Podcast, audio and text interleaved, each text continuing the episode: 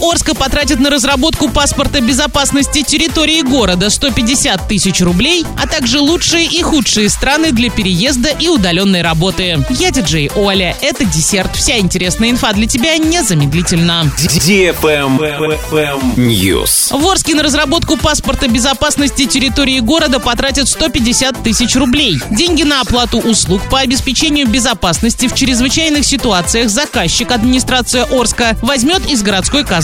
Подрядчик должен предоставить услуги с момента подписания контракта и до 30 сентября этого года. Данный паспорт позволит определить показатели степени риска чрезвычайных ситуаций, оценить возможные последствия и состояние работ территориальных органов по предупреждению ЧС, а также позволит разработать мероприятия по снижению риска и смягчению последствий ЧС на территории. То есть в этом документе будут отражены данные о территории относительно экстремистских или террористических актов, природных или техногенных катастроф, а также биолого-социальных и других опасных ситуаций.